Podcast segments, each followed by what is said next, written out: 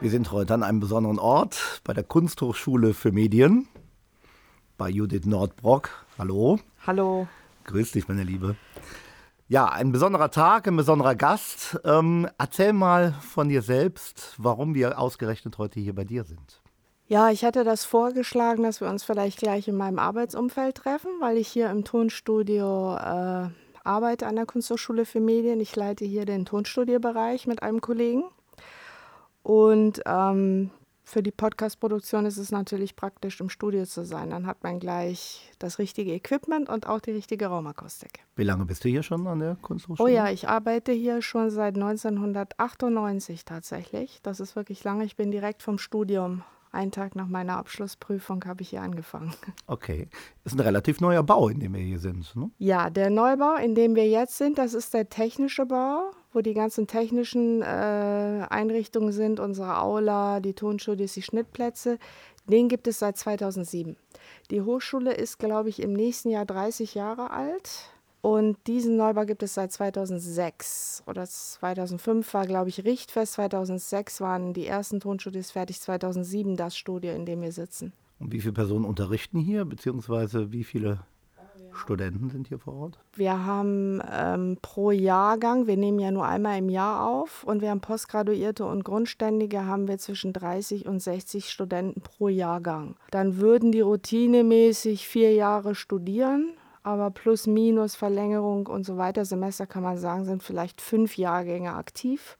Wenn man jetzt 5 mal 30 bis 5 mal 50 hochrechnet, dann weiß man ungefähr 120, 150, 200 plus ein paar Karteileichen, 250 Studenten vielleicht. Es ist wirklich eine Akademie, also sehr kleine Situation. Wie bist du hier hingekommen? Bist du gebürtige Kölnerin? Ähm, ich bin gebürtige Bonnerin tatsächlich, also schon Rheinländerin habe in Düsseldorf studiert und lebe jetzt in Köln. Also damit werden alle Vorurteile abgedeckt. Sehr vernünftig. Ähm, genau. Und ich habe in äh, Düsseldorf Toningenieurin studiert. Das ist ein gekoppelter Studiengang aus Musik und Elektrotechnik und habe mich tatsächlich auf diese Stelle beworben im Endstadium des äh, Studiums. Also der Endphase sollte man besser sagen. In der Endphase des Studiums und habe die Stelle bekommen. Du bist ja erfolgreich, wenn ich das so ja, das war, verfolgen kann. War Viel Glück dabei oder? Bestimmt ist auch immer eine Portion Glück dabei. Ich hatte halt damals die Ausschreibung gesehen und gedacht, das würde mich sehr interessieren, weil das ein sehr kreatives Umfeld ist, in dem wir hier arbeiten. Und er hatte auch überlegt, mal beim WDR zu gucken in der Hörspielabteilung. Aber diese Stelle war ausgeschrieben und ein Freund schickte mir tatsächlich die Ausschreibung damals. Ich habe selber noch nicht mal gesehen und sagte, hör mal, das wäre doch was für dich. Und dann habe ich mich beworben und hatte Hilfe von zwei Freunden, die meine Bewerbungstexte noch durchgelesen haben. Arbeitsproben musste ich auch abgeben und kam dann zum Vorstellungsgespräch und dann hat es tatsächlich direkt geklappt. Das Arbeitsumfeld, ist das, passt das alles für dich? Ist das angenehm? Ja, das ist sehr angenehm. Also wir arbeiten hier, wir haben natürlich eine sehr luxuriöse ähm, Umgebung oder überhaupt Arbeitssituation. Ich arbeite hier in dem Studio im Prinzip mit Studenten einzeln.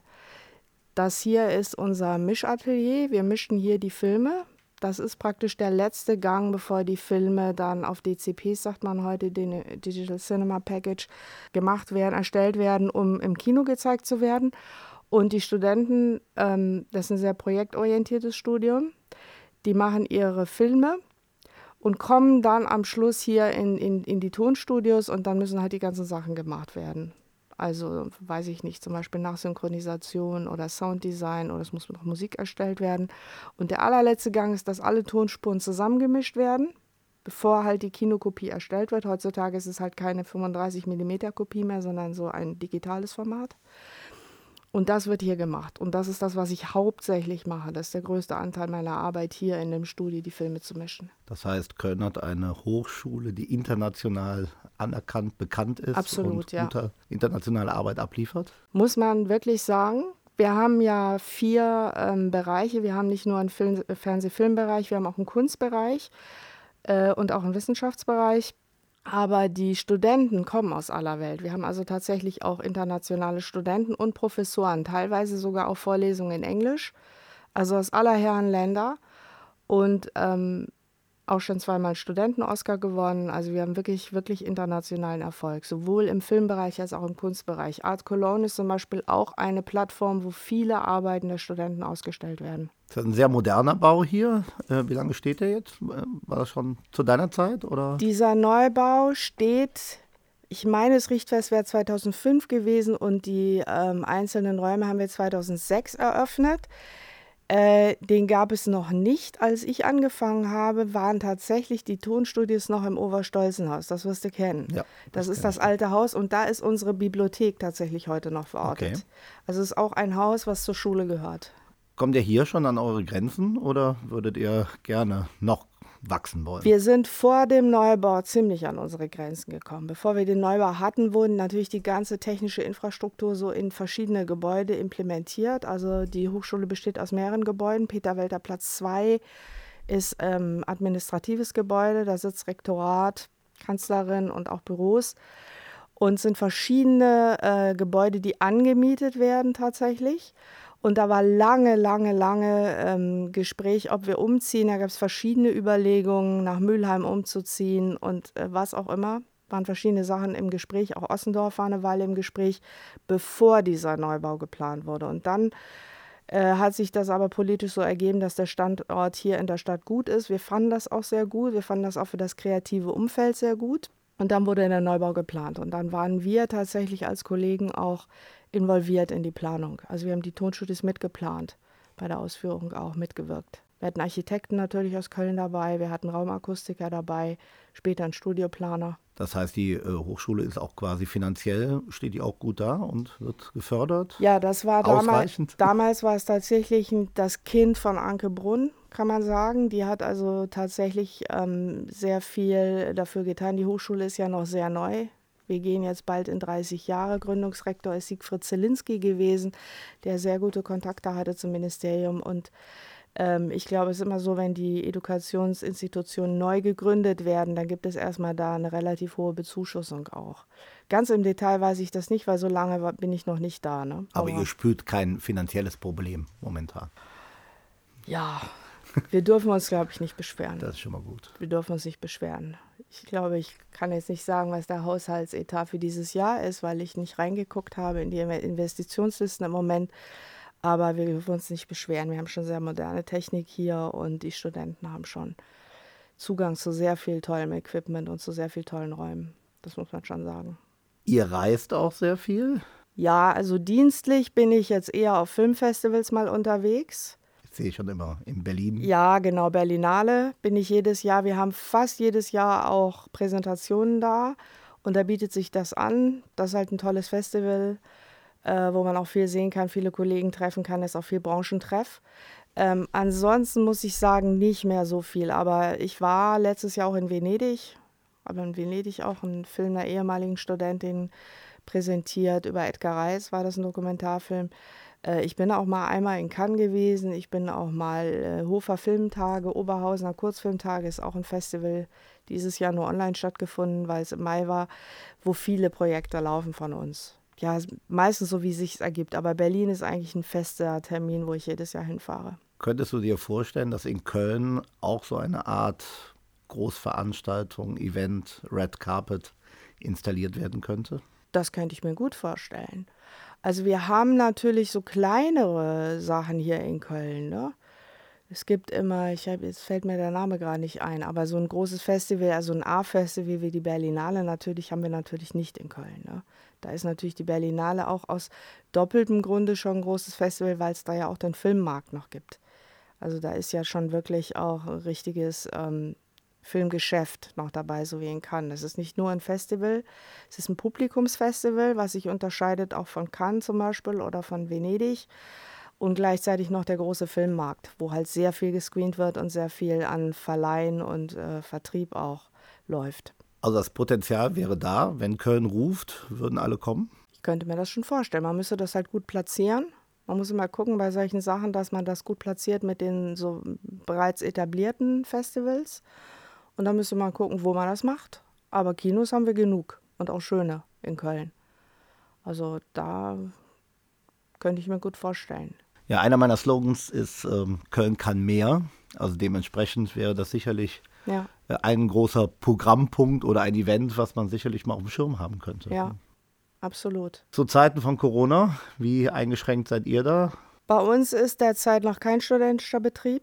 Wir haben ähm, Mitte März, ich glaube 20. März, glaube ich, war der letzte Tag, wo Studenten hier arbeiten konnten. Wir haben es ist für die Studenten nicht leicht, weil wir ein sehr projektbezogener Studiengang sind. Die ganze Lehre ist derzeit online umgestellt. Das ist auch wunderbar. Seminare, Vorlesungen, das funktioniert. Aber Studenten sind sehr abhängig von der Infrastruktur, von der technischen. Also jetzt zum Beispiel Filme können die nicht zu Hause mischen.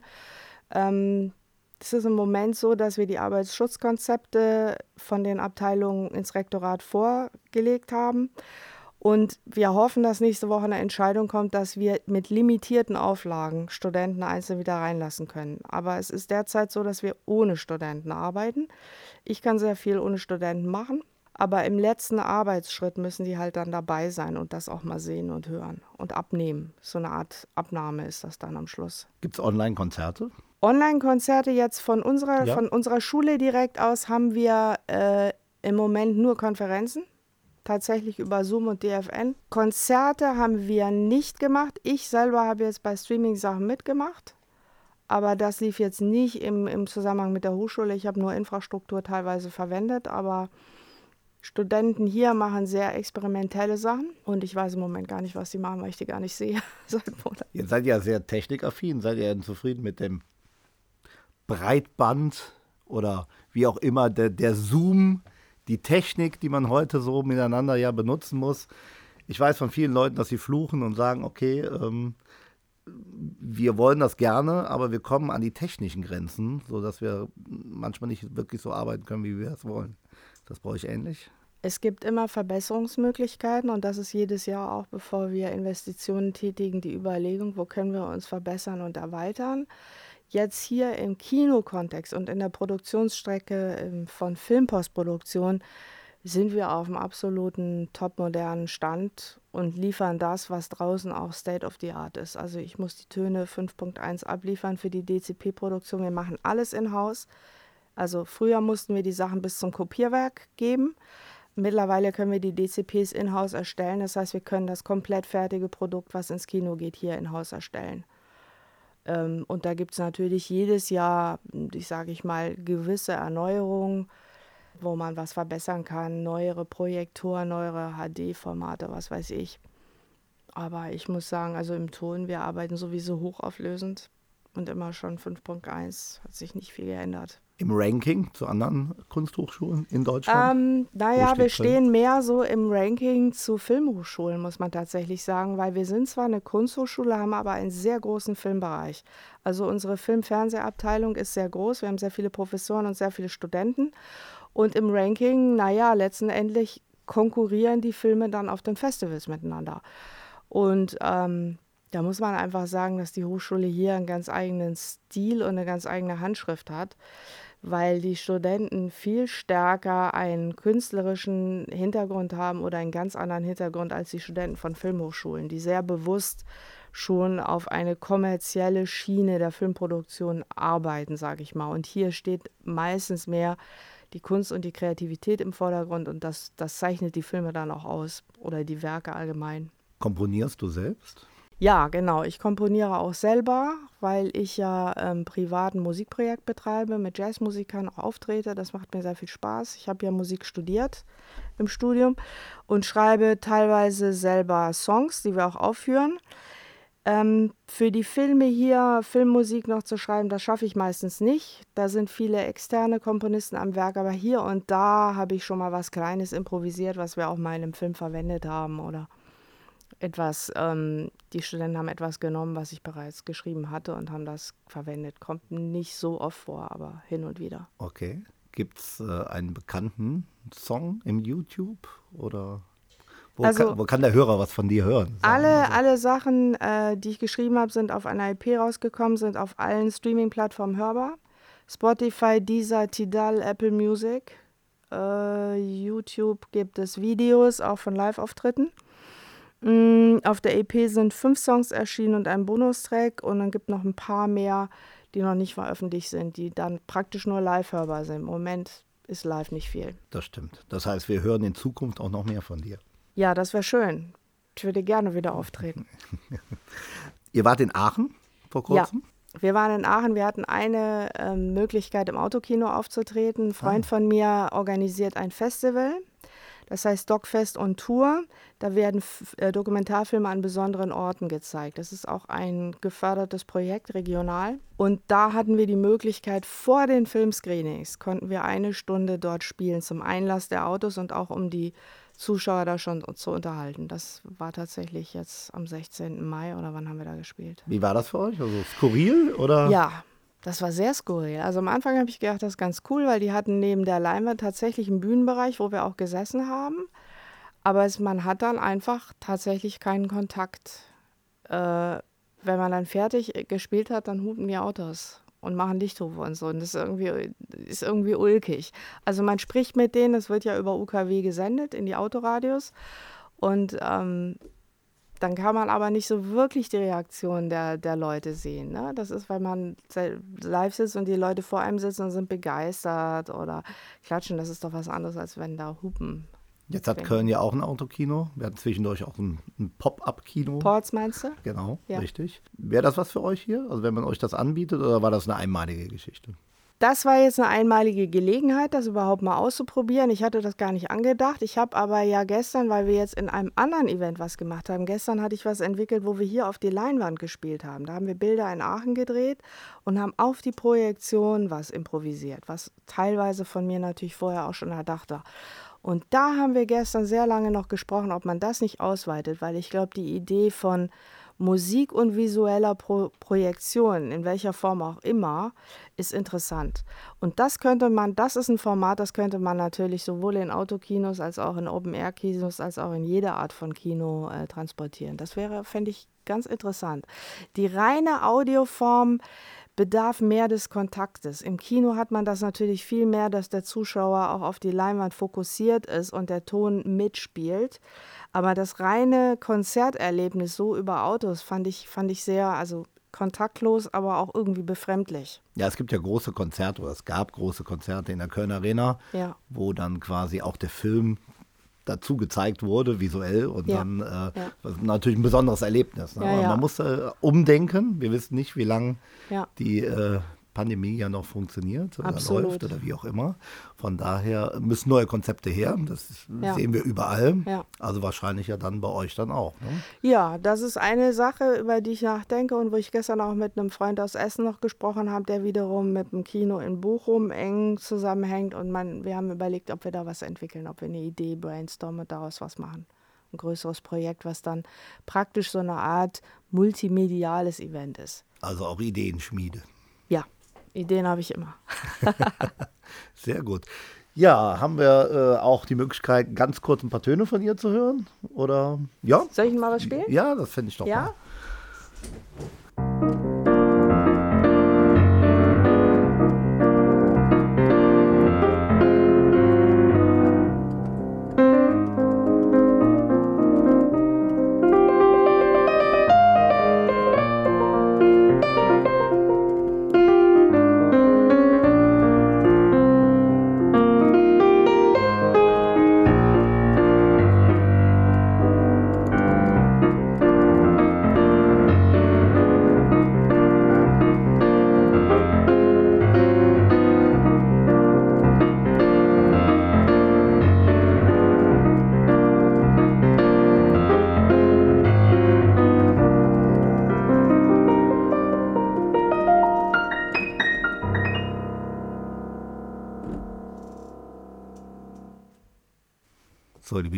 Vielen Dank. Also, ähm, ja, das hat auf jeden Fall ähm, nicht nur das Potenzial, unser Podcast zu werden, sondern ich denke, das wird dann auch bei den nächsten Ausspielungen dann auf jeden Fall unser Jingle dann auch sein. Generell in Köln, so wir sind ja sehr vielfältig hier, was die Musik angeht. Ähm, ihr seid jetzt etwas spezieller, aber wie ist generell das gesamte musikalische Umfeld hier? Also, das ist aus meiner Sicht erstmal einfach sehr breit aufgestellt, was ich sehr gut finde. Es gibt mit Köln verbindet man natürlich, wenn man jetzt nicht Kölner ist, erstmal die kölsche Musik. Ja, Man verbindet natürlich damit die ganzen Bands, die kölsche Musik machen, egal ob das Kölschrock ist oder ich sag mal kölsche Karnevalsmusik. Das ist natürlich das, was überregional sehr bekannt ist. Ähm, hat auch seine Berechtigung, da ich ja jetzt, gut, ich bin keine Kölnerin, ich bin Bonnerin, aber ich komme jetzt auch nicht von, vom Elternhaus her aus so einer Umgebung, wo ich tatsächlich mit Dialekt aufgewachsen bin. Deswegen wäre es für mich tatsächlich schwierig zu texten in dieser Art von Dialekt. Ich verstehe es. Du bist da, glaube ich, näher dran als ich. Ne? Ich verstehe es, aber ich würde es wirklich nicht texten können.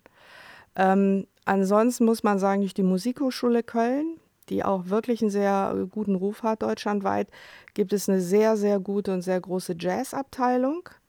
Es gibt auch sehr gute Jazzmusiker hier in Köln, die umtriebig sind. Dann muss man auch sagen, Neue Musik hat eine große Berechtigung. Ich war jetzt die Tage letzten Sonntag in St. Peter. St. Peter hat ja eine sehr außergewöhnliche Orgel. Ich kenne den, den Organisten da auch, Dominik Sustek. Der macht ja eher neue Musik.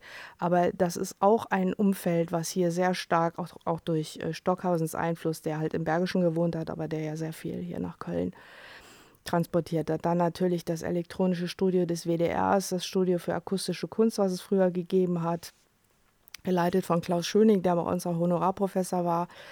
Wir haben selber viele Studenten hier, die sich eher der Klangkunst verschreiben. Also ich glaube, es ist alles da. Mit Sicherheit gibt es auch noch Schlagermusik und äh, jede Form der Unterhaltungsmusik. Was finde ich interessant, dass ähm, Köln hat eine große Clubkultur.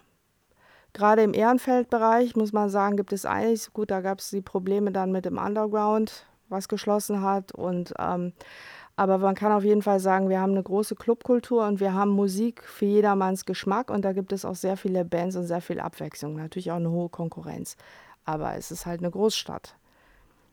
Das finde ich schon wichtig, dass man die Kultur breit ausstellt und, und alles da ist. Ne? Und man alles auch weiter transportiert. Würdigen das die Stadtoberen, also die, die Ämter, Kulturzuschüsse etc. oder an den Orten, wo ihr überhaupt spielen könnt, äh, spüren die, dass die quasi unterstützt werden? Ich meine, jetzt ist gerade eine große andere Krise eingebrochen, aber wie war das davor? Also es gibt natürlich immer so Festivals, wo bestimmte Formate auch subventioniert werden. Acht Brücken ist zum Beispiel ein Festival, wo definitiv experimentelle Formate auch gefördert werden. Ähm, allgemein finde ich, ist meine Erfahrung, dass die Situation für Live-Musiker ist allgemein nicht so rosig, schon vor der Corona-Pandemie gewesen. Also es gibt ein ganz unangenehmes Format Pay-to-Play, auch das ist in Köln verbreitet. Das, das finde ich nicht so gut, dass die Clubs natürlich sagen, okay, wir müssen unsere Grundkosten decken, die müssen die Musiker erstmal zahlen, vorher können die gar nicht auftreten. Da habe ich persönlich mich gegen gewehrt, habe gesagt, das mache ich nicht. Also wenn ich auftrete, kann ich auch selber dann einen Raum finden, wo ich es organisiere. Ähm, und dann gibt es natürlich immer mal wieder Möglichkeiten für die Musiker, auf Veranstaltungen zu spielen, auch kleinere Festivals oder so. Aber ich sag mal, diese normale Clubkultur ist es ähm, nicht ganz so rosig für die Musiker. Und jetzt durch die Corona-Pandemie ist es natürlich im Prinzip katastrophal, weil gar keine Möglichkeiten sind, Live-Musik äh, aufzuführen und weil auch kleine und mittelständige Veranstalter teilweise äh, das nicht überleben werden. Ne? Was war für dich dein schönstes Erlebnis, was mit deiner Musik zu tun hat? Ein Highlight war, als wir in Nürtingen auf den Jazztagen aufgetreten sind. Das war im letzten Jahr im März. Das war ein ziemliches Highlight, würde ich sagen, weil wir als unbekannte Band aus Köln dort aufgetreten sind, aber wir hatten volles Haus, war also voll besetzt und dass wir dort spielen konnten, war auch klasse. Die haben in dem Festival, alle zwei Jahre findet das statt, haben die, glaube ich, zwölf Konzerte und wir waren auf einem Samstag Primetime. Das war schon ein ziemliches Highlight. Wer ist dein großes Vorbild? Oh, da gibt es viele. Chick Corea ist natürlich ein Vorbild. Herbie Hancock ist ein Vorbild. Stevie Wonder ist ein Vorbild. Es gibt so viele tolle Musiker, Jazzmusiker, Pianisten. Keith Jarrett habe ich früher rauf und runter gehört. Schon, also dein Jamiroquai, wenn man mal was Aktuelleres sagen will, ist, ist ein großes Vorbild. Die Art, wie der seine Songs arrangiert und äh, live aufführt, finde ich interessant. Ja, ja, ich glaube, sehr viel Soulmusik, Funkmusik ist so meine geschmackliche Richtung. wo Jazz-Elemente sehr stark reingehen, aber nicht so pure Straight-Ahead-Jazz-Musik. Höre ich auch, aber ist nicht ganz so mein hundertprozentige Geschmacksrichtung. Wir sind Millionenstadt. Die Köln Arena ist quasi die erfolgreichste Arena Deutschlands. Ähm, das Publikum ist da. Also die Möglichkeiten bestehen, dass wir auch hier in Köln ein großes Festival auf die Beine kriegen. Unbedingt. Wäre das ein Plan von dir, in der Köln Arena ein großes Festival zu veranstalten? Muss nicht unbedingt in der Köln Arena sein, aber ich glaube schon, dass Köln äh, in vielen Dingen mehr könnte. Und von daher ähm, braucht es natürlich genauso Menschen wie dich, die da halt auch mit Visionen rangehen ja. und Enthusiasmus. Und äh, ich glaube, so haben wir uns auch beide auch kennengelernt, ja, dass man da halt äh, zwar in ganz verschiedenen Bereichen unterwegs ist, aber ähm, auch die, die Möglichkeiten für diese Stadt sieht und für die Menschen und vielleicht für die Studenten, für die Musik. Wir haben uns kennengelernt. Du warst bei mir in meiner Wahlkampflounge. Was hat dich so dazu bewogen? Genau, wir haben uns ja eigentlich kennengelernt über den Wirtschaftsclub Köln. Genau. Bei der Unternehmerpreisverleihung, ne? Richtig. Das war letztes Jahr? Letztes Jahr. Das war letztes Jahr im Sommer, genau. Da hatten wir einen kleinen Auftritt, ich und mein Saxophonist. Wir wurden von einer deiner Kolleginnen engagiert, dort bei der Preisverleihung ein bisschen das Rahmenprogramm zu gestalten und nachher im Buffetbereich noch so ein bisschen Lounge-Musik zu machen. Da haben wir uns kennengelernt und ähm, sind dann irgendwie in Kontakt geblieben und ich habe das dann später über Social Media verfolgt, dass du dich da aufstellst als OB-Kandidat und war ganz interessiert, was du machst. Und dann war ich einfach neugierig und dann bin ich mal vorbeigekommen. In dem Moment, wo die Lounge eröffnet wurde im Hotel Monte Cristo, ich wollte, glaube ich, sowieso mal vorbeikommen, ein Hotel mit dem Namen, was nicht weit weg ist von meiner Arbeitsstätte und was ich noch gar nicht kannte, weil das ist ja irgendwie so ein bisschen versteckt, war ich neugierig, genau. Und dann war ich da und dann haben wir über deine Wahlkampfideen gesprochen. Und da fand ich den Aspekt zunächst erstmal wichtig, dass du gesagt hast, du willst da mal mehr ähm, näher an die Bürger rangehen und diese damals von dir angedachte Fädelstour in die Fädel zu gehen und wirklich die Bürger zu befragen, was sind die Probleme oder die Wünsche oder auch die Vorstellungen, die Visionen gestalterischer Art äh, mit denen man was machen kann. Das fand ich gut und fand ich auch wichtig, dass Bürger überhaupt integriert werden in politische Entscheidungen und mitgestalten können. Und dass nicht nur Investoren und Politiker letztendlich oder vielleicht sogar nur Investoren das Stadtbild und damit auch das kulturelle Bild zu stark prägen. Das soll nicht heißen, dass Investoren schlecht sind, aber ich denke, dass die unterschiedlichen Kompetenzen und Vorstellungen sehr gut zusammenfließen müssen. Und was ist das Schöne an Köln? Ja, dass wir halt eine breite Kultur und auch eine gewisse Art von Subkultur haben in jedem Bereich und dass wir auch Möglichkeiten haben, was zu machen. Also ich meine zum Beispiel Rheinauhafen ist ein interessantes Gebiet, da habe ich auch schon mal ein Projekt gemacht, wo auch immer mal Sachen stattfinden können. Also gerade die Orte oder alte Fabrikgelände oder in Ehrenfeld, es gibt ja alle möglichen, oder in Mü Mülheim, da beim Kunstwerk, die Ecke, ne?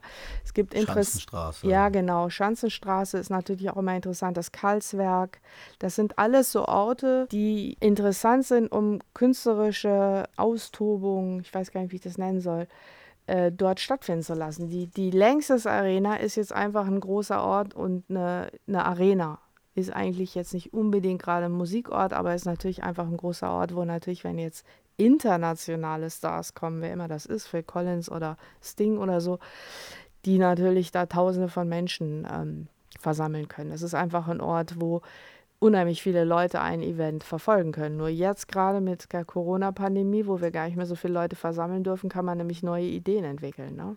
Ist die Politik für euch oder für dich nahbar? War mal jemand hier, den du also persönlich kennst? Naja, also Ministerin Anke Brunn ist sehr oft hier gewesen. Das ist natürlich schon eine hohe Ebene. Ja. Köln, vom Stadtrat, von verschiedenen ja, Parteien. Gibt es eine besondere Partei, wo du sagst, die setzt sich jetzt besonders für Musik oder Kunst ein? Das habe ich jetzt gar nicht so äh, in Beobachtung oder so gedacht. Es ist halt so, dass natürlich unsere Rektoratsebene schon natürlich politisch aktiv ist und wir haben auch einen Förderkreis, Förderverein, der die Hochschule unterstützt und das ist ja auch eine gewisse politische Instanz, die, die mitwirkt. Da sind natürlich einzelne Mitglieder auch irgendwo in der Partei verortet, die dann natürlich auch mitschwingt. Das ist klar.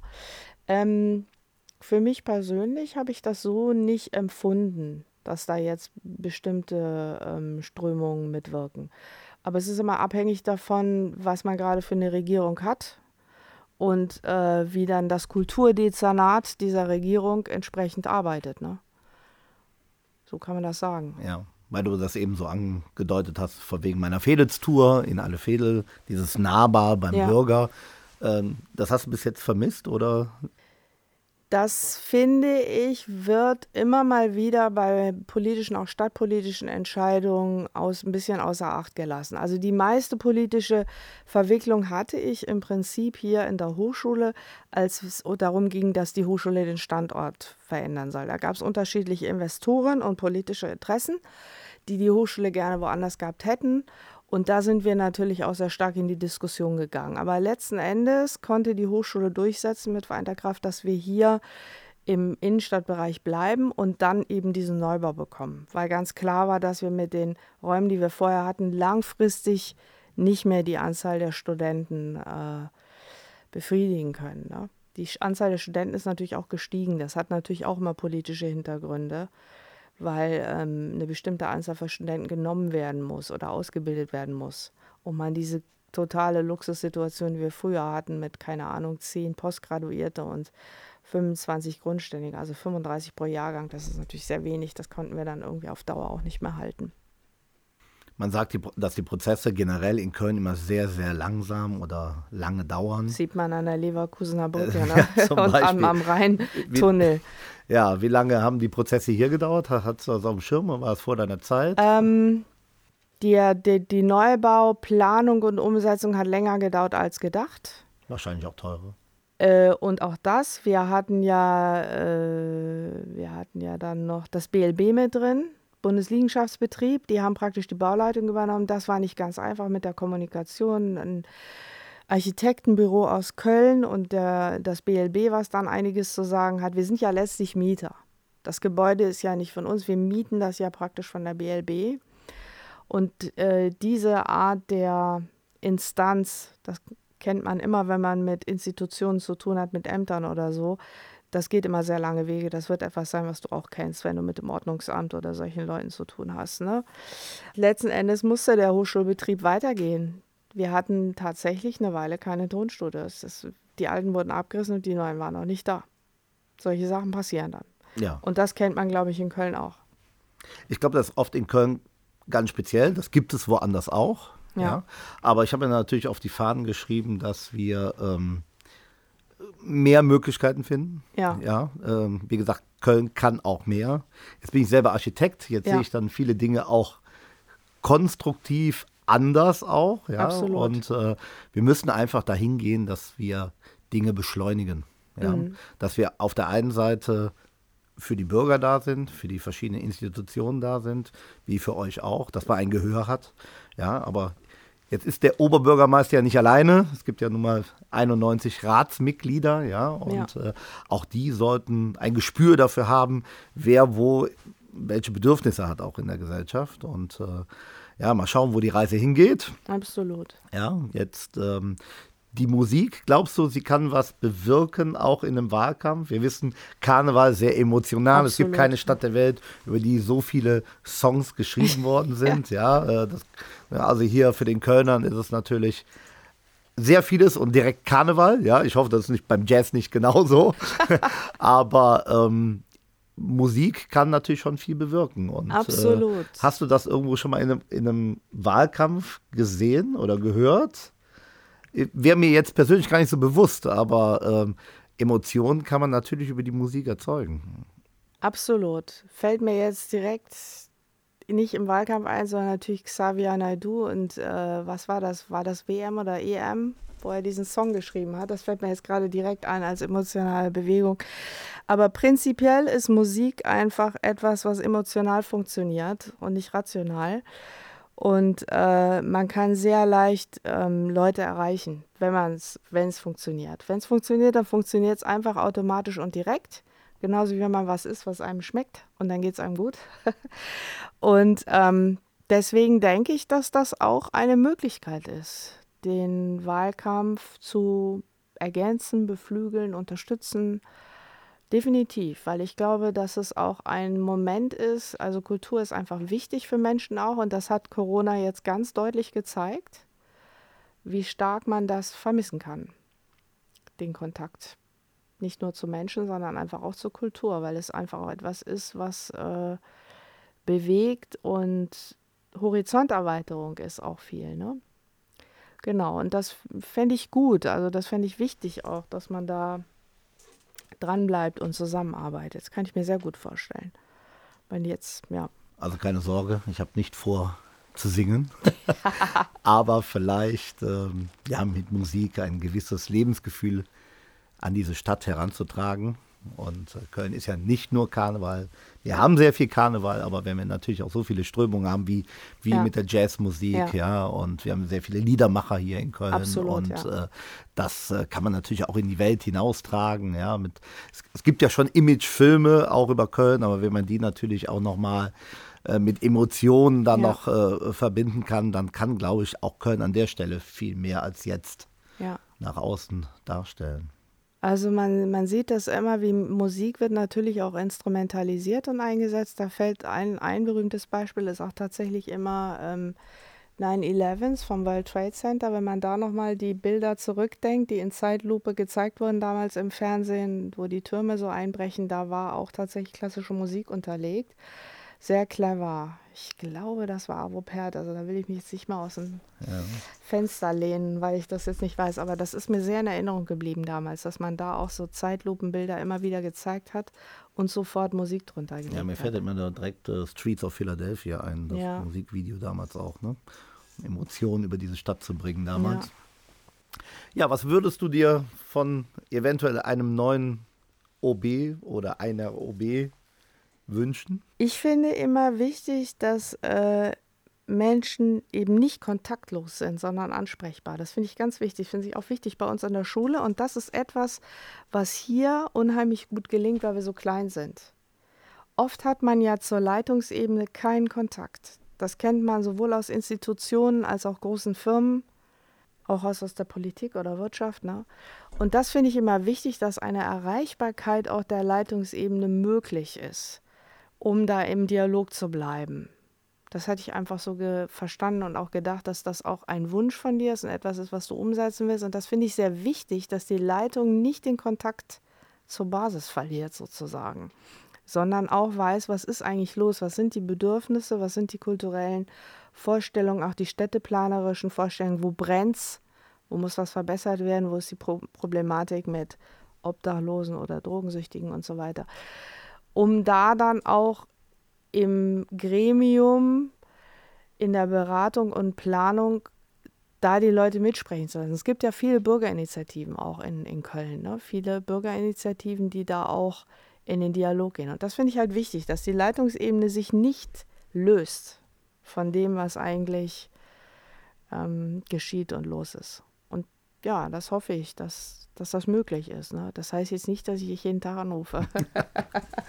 ja, ich bin ja selber in Köln aufgewachsen und äh, von daher äh, bin ich immer wieder erstaunt darüber, dass man immer was Neues entdeckt, ja, obwohl ich äh, 25 Jahre lang im, im Nachtleben und Clubs unterwegs war. Äh, aber trotzdem, ähm, wann kommt man selber mal jetzt zum Beispiel in euer Haus hier, ja, ja. zu Besuch oder hinter die Kulissen? Und ähm, natürlich hat ein OB sehr viele Termine im Jahr, aber ähm, auf mich kommen halt viele Leute zu und sagen, bei uns war noch nie jemand. Ja? Mhm. Also wir haben eine große Start-up-Szene in Köln ja. und die vermissen das halt, ja? ja? dass halt die Besuche der Oberen äh, quasi immer nur da sind, wo sie immer schon waren, ja? weil das im Ka Terminkalender weitergegeben wird quasi. Aber ich sehe das auch anders. Natürlich kann man nicht alle Termine wahrnehmen oder alle Anfragen, das ist vollkommen klar. Aber Zeit wandelt sich, ja, die Gesellschaft wandelt sich, also warum auch nicht äh, andere Leute andere Institutionen besuchen ja. und ähm, die auch an Wichtigkeit in dieser Stadt gewonnen haben. Ja. Und ja, und man darf nicht außer Acht lassen, dass natürlich die Veränderung der Gesellschaft auch durch die ganze Online- und Streaming-Kultur neue Möglichkeiten eröffnet. Ist natürlich viel stärker, ähm, das habe ich jetzt tatsächlich auch bei Konzerten erlebt, dass die Veranstalter, während wir geprobt haben, noch schnell mitschneiden und auf Instagram posten, weil Instagram ist jetzt halt heute so ein Medium, wo dann nochmal ganz andere Leute erreicht werden und angetriggert werden. Und die haben gesagt, ganz oft gucken Leute dann so spontan nochmal auf Instagram, auch heute Abend laufen die, auch komm, lass mal da hingehen oder so.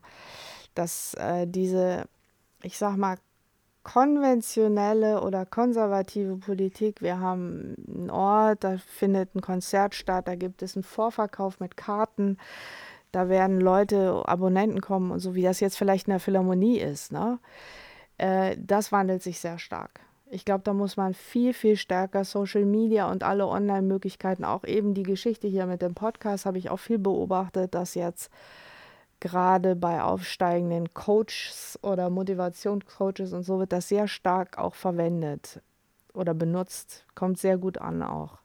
Diese, diese Podcasts sind ja auch eine Möglichkeit, dass du eine Stimme hast, die praktisch dem Zuhörer nach Hause kommt. Das ist in, in eine andere Nähe als wenn man jetzt eine Rede hält. Ne? Absolut. Ja. Also das bekomme ich eigentlich quer durch alle Generationen mit, auch ja. die Älteren die sich jetzt quasi auch damit beschäftigen mussten, ja, ihre Enkel mit Zoom gesehen haben, ja, und haben jetzt einen Kontakt mit ganz anderen Medien mhm. und auch sein Podcast kommt mittlerweile dort an. Ja, absolut. Also höre ich auch viel. Ne? Ich meine, wir wollen jetzt nicht darüber sprechen, dass Herr Drosten ja auch einen Podcast hat und äh, die Virologen sich auch immer per Podcast. Aber das ist wirklich ein Medium, was äh, erstaunlicherweise, obwohl es ja nichts anderes ist als eine kleine Audioproduktion im Internet, sehr, sehr angenommen wird. Und was wahrscheinlich doch, obwohl es ein Online-Medium ist, eine Nähe erzeugt zu der Person, weil Leute eben Geschichten erzählen. Ja, das habe ich viel beobachtet. Ich, ich höre das auch hin und wieder, Podcasts, aber es ist immer ein Zeitproblem. Ne? Ja, ist spannend, weil äh, der diesjährige Wahlkampf mit 2015 äh, nicht mehr viel zu tun hat. Also nee viel mehr Medien, ja. Ähm, und trotzdem kann man nicht auf die Straße gehen, ja, ja. durch Corona. Äh, das hat vieles durcheinandergewirbelt. Ne? Wir sind natürlich dankbar, dass wir diese Medien hier auch nutzen können. Mhm. Und ich bin gespannt, wie alle Parteien, beziehungsweise auch alle Mitstreiter so mit diesem Thema umgehen. Der eine mehr, der andere weniger. Ja. ja wir haben gesehen, dass äh, auch bei den großen Wahlen, ja, ein, ein YouTube-Video kann die gesamte Parteienlandschaft durcheinander rütteln. Und erschreckenderweise haben die alteingesessenen Parteien oft keine Antwort darauf. Ja? Mhm. Also wir sehen, dass jetzt natürlich alle äh, bemüht sind und versucht sind, auf diesen Zug aufzuspringen. Und dann ist natürlich die Frage, wie professionell setzt man das um? Ja? Äh, will man das selber? Also ich lerne auch sehr schnell, ja, und man merkt halt, äh, man muss es machen weil ja. äh, sonst äh, ist man abgehangen und äh, äh man kommt halt nicht überall an. Gerade jetzt bei den ganz jungen Hörern mhm. auch. Ja, ab 16 darf gewählt werden. Das ist natürlich eine vollkommen neue Generation von Wählern. Und äh, was wollen die? Ja? Welches Medium nutzen die? Würde ich die überhaupt auf der Straße treffen oder muss ich äh, ganz woanders hingehen? Ne? Ja. Das sind natürlich spannende Themen. Wie ist bei euch äh, von bis Altersunterschiede? Äh, bei den Studenten jetzt, das ist ja. relativ breit aufgestellt, weil wir einen postgradualen Studiengang haben. Die Postgraduierten sind ja St Studenten, die schon etwas studiert haben. Und wir haben Grundständige. Und bei den Grundständigen haben wir tatsächlich auch schon mal welche, die mehr oder weniger vom Abi kommen. Also ich denke mal, es ist so von 20 bis, ich weiß, dass wir Postgraduierte auch schon hatten, die an die 40 waren. Aber ich glaube, im Mittelfeld in den 20ern sind die meisten 20 Postgraduierten sind dann immer schon ein bisschen älter. Wir haben in Köln 60 Prozent Nichtwähler 2015 gehabt. Ja, das ist schlimm. Das weiß ich. äh, Gibt es dafür eine, eine Stimmung oder würdest du jetzt sagen können, wer bei euch oder bei den Leuten, die du hier kennst, nicht wählen geht? Aus welchem Grund gehen die Leute nicht wählen? Ähm, 60 Prozent finde ich einfach. Kann ich nicht sagen, aber ich muss natürlich jetzt äh, verteidigen, sagen, dass wir unheimlich viele ausländische Studenten haben, die haben gar kein Wahlrecht. Die ja, sind die sicherlich außen vor und die ja. haben wir halt einfach. Ähm, in meinem direkten Freundeskreis, glaube ich, nehmen die Leute das relativ ernst.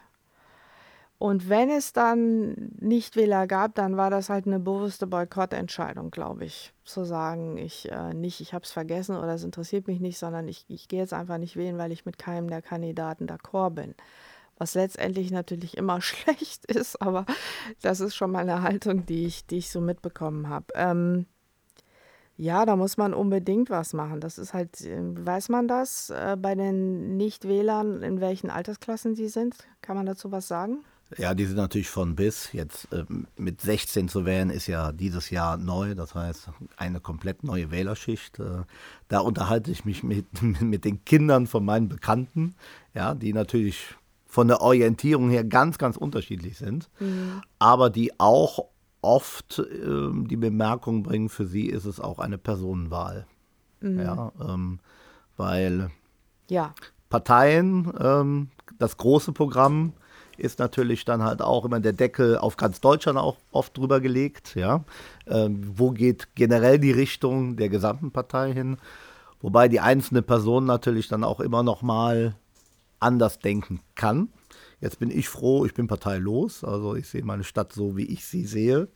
Und dadurch, dass man halt hier auch aufgewachsen ist, sieht man sie sowieso generell anders als jemand, der mhm. hier hinkommt. Ich würde mal behaupten, ich kenne jedes Fädel. Also wenn ich mit dem Auto durch die Stadt fahre, mit dem Fahrrad oder auch zu Fuß, dann ähm, ist man schon informiert wo gibt es jetzt was Neues, ja, vom Architektonischen, wo sind die Fehler. Jeder müsste auch mal Bahn fahren, ja. Ich habe immer das große Problem damit, dass wir momentan so ein gesellschaftliches Problem haben, dass Autofahrer gegen Fahrradfahrer ausgespielt werden. Oder umgekehrt, ja, die Fußgänger, also ich habe es früher noch so gelernt, der Fußgänger ist immer der schwächste Teilnehmer im Verkehr.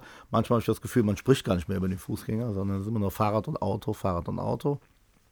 So, jetzt äh, habt ihr ja auch viele Studenten. Wie sind die unterwegs? Mit dem Fahrrad wahrscheinlich? Ja. Oder E-Scooter. Ja, oder E-Scooter. Und da wundere ich mich schon, weil so billig sind die gar nicht. Nein, so billig ähm, sind nee, die gar nicht. Und wahrscheinlich liegt Fahrrad. dann auch immer ein großer Berg vor eurer Haustür hier. Da muss man ganz, äh, also die sind sehr viel mit Fahrrad und Bahn unterwegs durch Semesterticket. Ja. Können die natürlich die öffentlichen Verkehrsmittel benutzen oder NRW-Ticket heißt es mittlerweile, ne? Äh, und Fahrrad. Und dann ganz ehrlich, wir sind in der Innenstadt. Die Studenten haben keine Parkplätze bei uns. Angestellte haben Parkplatzmöglichkeiten. Wir haben Tiefgarage und einen Parkplatz, aber Studenten dürfen da nicht parken. Das heißt, für die mit dem Auto zu kommen, das machen die nur, wenn die Equipment abholen. Dann fahren die auf dem Hof vor und laden ein. Aber die meisten kommen mit dem Fahrrad. Klar, ich sehe die manchmal mit den E-Scootern, aber das ist, glaube ich, auch mehr so eine Fun-Sache. Wenn ihr hier so international aufgestellt seid, äh, machen die Vergleiche, also da, wo die herkommen, aus welcher Stadt, Großstadt mit Köln, sagen die, oh, ihr seid zwar eine Millionenstadt, aber trotzdem provinziell oder lieben die etwas ganz Besonderes äh, an dieser äh, Stadt? Die meisten internationalen Studenten, die herkommen, kommen wegen des Renommees der Hochschule. Die Hochschule hat tatsächlich ein international hohes Renommee und ist äh, in asiatischen und südamerikanischen Ländern tatsächlich bekannt. Und die kommen dann wegen des Renommees und wegen bestimmter Professoren. Ja, also wir haben ja, Biolek war auch eine Weile, ist also eigentlich immer noch Honorarprofessor der Schule. Der hat auch früher hier unterrichtet, im äh, Fernsehbereich jetzt schon lange nicht mehr. Ähm, und die suchen sich ganz speziell das aus. Die haben dann meistens, das sind meistens die Postgraduierten, haben dann schon in ihrem Land was studiert, aber gerade jetzt weiß ich aus Korea oder China oder so, suchen die nochmal ein sehr kreatives Umfeld, was mit Medien und Kunst umgeht und haben dann schon irgendwo an der Kunstakademie in Seoul oder so studiert, kommen dann hier nochmal speziell her, auch weil wir ja Medien mit Kunst hier sehr stark verbinden. Wir haben Habt ja ihr ein starkes Auswahlverfahren? Ja, das haben wir. Das heißt grundsätzlich mehr Interessenten, als wie ihr hier aufnehmt? Ja, ja. Also ich habe einmal in der Aufnahmekommission gesessen, ist aber jetzt schon sehr lange her. Da hatten wir 300 Bewerbungen, das war für die Grundständigen allerdings. Das sind zwei verschiedene Auswahlverfahren. Und wir haben in dem Jahr 30 genommen. Das heißt ein Zehntel. Und die, wir haben Auswahlverfahren nach thematischer Arbeit. Es gibt jedes Jahr ein Thema, dazu müssen die Arbeiten abgeben. Die müssen wir dann sichten und das kann alles sein, vom Buch geschrieben bis ein Film gedreht. Und danach gibt es ein Interview. Und danach werden die ausgesucht. Würdet ihr mehr nehmen wollen oder sagt ihr, okay, jetzt hier aufgrund des Standortes oder ähm, der Qualität wollen wir nicht mehr? Von der Studenten? Qualität her ist es immer besser, weniger zu nehmen, weil man durch ein Einzelcoaching natürlich äh, die Studenten noch besser betreuen kann. Aber da gibt es tatsächlich politische Einflüsse und Vorschriften. Da sind wir auch vom Land angehalten. In den letzten Jahren mussten wir deutlich mehr Studenten aufnehmen. Das hat immer auch mit politischen Entscheidungen zu tun. Da bin ich nicht so 100 Prozent jetzt drin, dass ich es genau sagen kann. Aber von den 90er Jahren bis jetzt hat sich das sehr stark gewandelt. Also wo ich angefangen habe. mal angenommen, der Student hat quasi die Zusage, kommt hier hin. Ähm, ist er dann auf sich alleine gestellt? Wie kommt er an seine Wohnung? Eventuell Sprachkurs etc. Nimmt man da die Leute an die Hand oder sagt man, gut, jetzt bist du hier und jetzt musst du schauen, wo du bleibst? Das ist sehr unterschiedlich individuell. Das, äh, ich habe auch schon mit Studenten gearbeitet, die sehr, sehr schlecht Deutsch gesprochen haben, mit denen ich nur in Englisch kommuniziere. Ähm, ich glaube, die Sprachkurse machen die sogar unabhängig von der Hochschule, über Volkshochschule oder Goethe-Institut teilweise. Das die, heißt, die lernen doppelt quasi. Ja, oder? aber wir haben ja auch ein paar Lehrende, die in Englisch unterrichten je nachdem, was die machen, müssen die halt vor allen Dingen, weil wir im Projektstudiengang sind, bestimmte Projekte als Vordiplom und Diplom, erstes, zweites Projekt äh, abhandeln. Und wenn die schon sehr genau wissen, was die machen wollen, weil die als Postgraduierter kommen oder so und die haben dann schon ein Konzept und wollen dann nur den Film umsetzen, dann sind für die die Theoriescheine wie für andere eine theoretische Fahrprüfung. Das muss halt irgendwie abgehakt werden und das kriegen die dann auch irgendwie hin. Wir haben natürlich ein AStA, wir haben ein Gleichstellungsbüro und wir haben auch eine Presseabteilung und auch bestimmte andere Ansprechstellen, wo sicherlich auch geholfen wird, schon mal bei solchen Dingen wie Sprachkurs oder Wohnungsvermittlung. Allerdings, glaube ich, haben wir nicht so eine direkte Stelle, äh, die sich darum kümmert. Aber wenn das Austauschschüler sind von unseren Austauschhochschulen, dann haben wir da jemand, der sich darum kümmert. Wir haben im, mit ein Austauschprogramm mit Kuba, Havanna Filmhochschule. Und da ist zum Beispiel eine Kollegin von mir, die kümmert sich. Da gehen zwei Studenten von uns dorthin und zwei von da kommen zu uns. Und da gibt es eine Kollegin, die sich ganz explizit um diese Sache kümmert. Das heißt, Köln hat jetzt keinen direkten Standortnachteil, weil wir jetzt zum Beispiel ähm, ein großes äh, Studentenwohnungsproblem haben sprechen die das aus. Ich meine, das ist natürlich ein allgemein großes Problem. Aber ich glaube, allgemein haben wir ein Wohnungsproblem. ja, allgemein haben wir das, ja. Aber das ist jetzt nicht irgendetwas, wo, ich meine, ihr habt jetzt natürlich das große Glück, dass die Leute zu euch hin wollen. Ja. Mhm. Aber ähm, das ist jetzt nicht irgendwo ein Problem, was kommuniziert ist, dass Leute sagen, ich würde ja gerne nach Köln kommen, aber aus den und den Gründen mache ich das nicht. Mhm. Ja, glaube ich nicht, dass es so ist. Mhm. Aber es ist natürlich allgemein für Studenten schwierig, eine Wohnung zu finden. Du weißt auch, dass, die, dass der Wohnungsmarkt eng ist, äh, gerade im Innenstadtbereich und dass die Mieten sehr hoch sind. Das ist eine definitive Hürde und da kann man auch ganz klar sagen, so ist es leider auch, dass viele von unseren Studenten in Mülheim und Kalk wohnen. Gut, weil da Köln die wächst, Mieten ja, geringer sind. Also. Das Rechtsrheinische ähm, ja, hat ja enorm zugelegt. Ich würde mal sagen, links und rechts des Rheins wächst zusammen, immer stärker. Ja. Und äh, wenn man jetzt mal sieht, äh, die gesamte Stadtentwicklung in Deutz und in Kalk und das geht ja dann noch weiter. Ja. Ähm, funktioniert ja alles. Normalerweise braucht man drei, vier Haltestellen bis in die Stadt hinein. Aber auch der ÖPNV muss natürlich ausgebaut äh, werden, damit wir auch weitere Bezirke dann erschließen können, wo die Leute dann auch hier hinkommen. Wie in vielen anderen Städten auch. Alles, was dann hipster wird, wird teuer. Ja, also das kann in Köln natürlich auch passieren und passiert ja auch schon an vielen Orten. Ähm, wenn jetzt die internationalen Studenten hier sind, ähm, wie führen die Köln? Also Köln ist ja sehr weltoffen.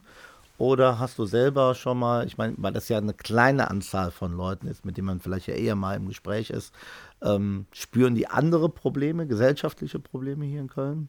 Ja, ich, ich versuche jetzt gerade zu überlegen, ob ich da zu viel sagen kann. Ähm, was ich immer wieder beobachte hier an der Hochschule ist, dass die Asiaten dann sehr stark mit den Asiaten zusammen sind und ja. die Südamerikaner sehr stark mit den Südamerikanern. Die finden dann natürlich innerhalb der Hochschule schon ihre Grüppchen, sprachbedingt auch. Ne? Die spanisch sprechenden ja. Studenten sind dann schon viel mit den spanisch sprechenden zusammen.